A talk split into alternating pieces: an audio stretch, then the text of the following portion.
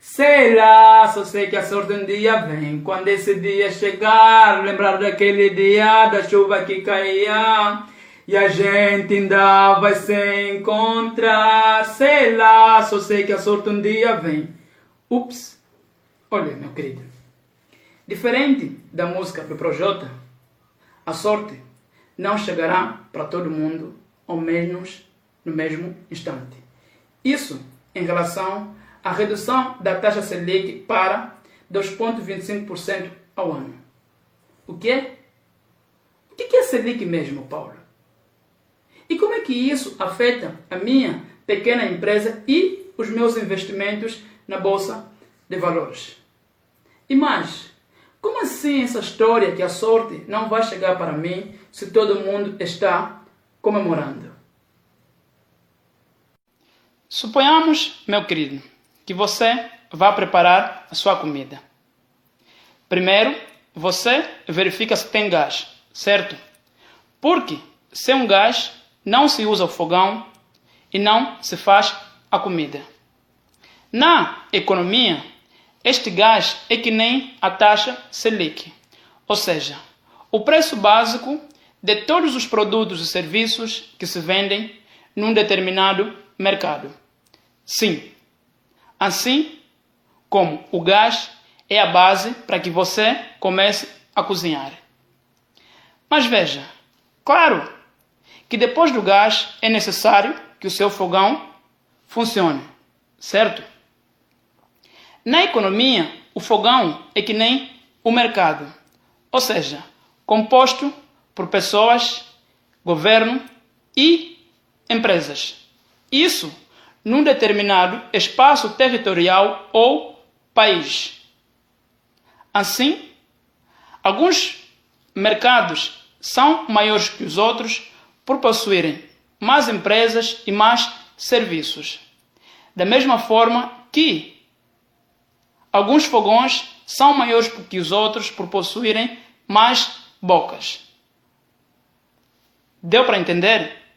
Bem, neste caso, os Estados Unidos e a Europa são mercados maiores em relação ao Brasil.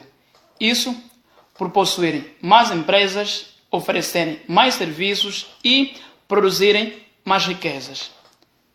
Melhor dizendo, é como se os Estados Unidos e a Europa fossem fogões de 6 e 8 bocas, e o Brasil, no caso, um fogão de 4 bocas. Isso também porque produz menos riquezas e tem menos empresas. Então tá.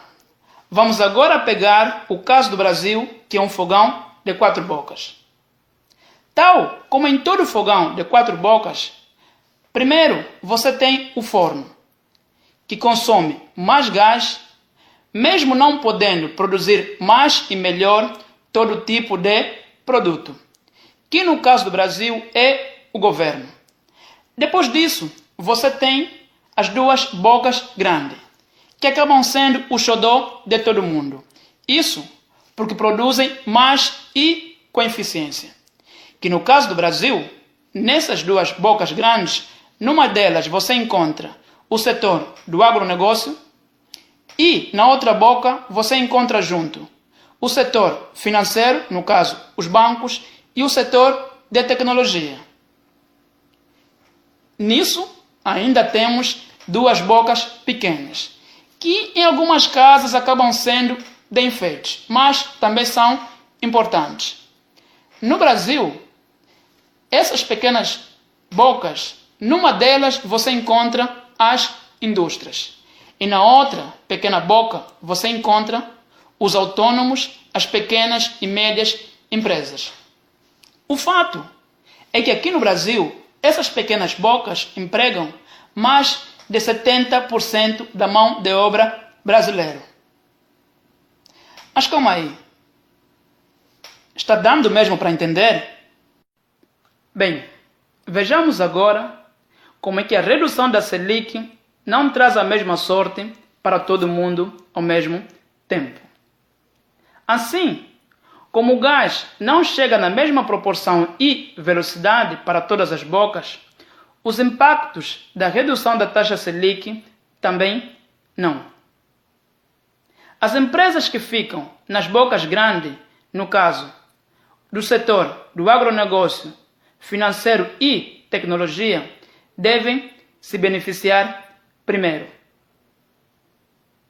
Então, é normal que esperemos que nos próximos tempos elas possam investir um pouco mais e que as suas ações no mercado financeiro, ou no caso, na bolsa de valores, devam subir um pouco mais. Mas o problema maior mesmo está nas empresas das pequenas bocas. Isso porque produzem muitos itens que consumimos e empregam mais de 70% do Brasil. Me refiro aqui às pequenas e médias empresas e às indústrias. Nas pequenas e médias empresas especificamente, o maior problema é que grande parte delas tem dificuldade na sua organização de gestão administrativa e financeira. Isso dificulta a possibilidade delas terem que receberem um empréstimo com taxas de juro ou preços mais baixos diante dos bancos. Mais uma vez, está dando para entender? Olha, mas as indústrias também não andam assim nada tão bem das pernas, especialmente em função da questão do coronavírus, que acabou trazendo uma insuficiência de demanda para elas. Ou seja, o coronavírus fez com que menos gente tivesse capacidade financeira, ou seja, dinheiro para comprar o que as indústrias produzem. Então, elas estão produzindo pouco. E o pior disso tudo é que aqui no Brasil, bem antes do Covid-19, algumas indústrias já vinham fechando as portas, também por insuficiência de demanda, ou seja, tinha pouca gente no Brasil com dinheiro para comprar o que as indústrias brasileiras produziam. Mas claro que neste meio tempo existe sempre algumas empresas ou indústrias que se dão bem na foto. Me refiro às indústrias do setor hospitalar, as que produzem álcool gel, seringa, luvas, algodão e companhia. Estas indústrias, em função do aumento da procura causada pelo Covid-19 via hospitais, elas vão produzir mais e vão precisar de mais dinheiro. Ou seja, os bancos, na certa, que vão poder injetar ou emprestar mais dinheiro para que elas produzam mais. Então, quem tem uma ação de uma indústria desse setor, é quase que certo que daqui a um tempo mais essa ação vai poder se valorizar. E quem não tem e eventualmente queira sair para comprar, que vá. Porque, de certo, essas vão continuar se valorizando cada vez mais. Pelo menos até antes de descobrirem a vacina do coronavírus. E mesmo no momento que for descoberta, por questões de logística, ainda assim a vacina vai demorar para chegar em todos os países. Então, é uma boa pensar em papéis ou ações de indústrias do setor hospitalar ou mesmo de hospitais para investir e ter um lucro mais ou menos num tempo de um ano. Mas, claro, tudo isso não é exato. É necessário compreender as demais variáveis que impactam isso. Mas calma aí. Está dando mesmo para entender? Eu sei que está longo.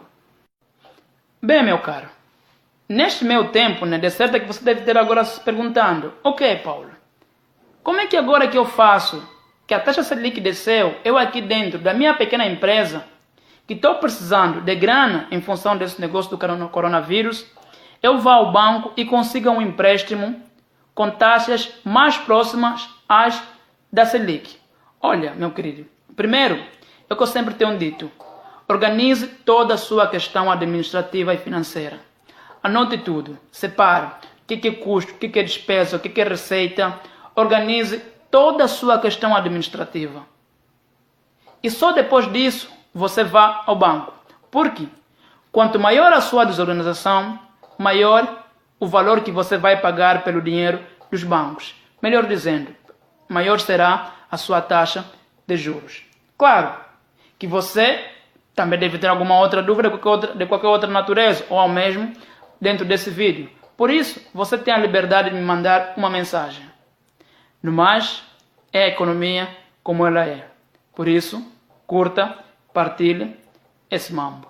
Por Paulo Manuel.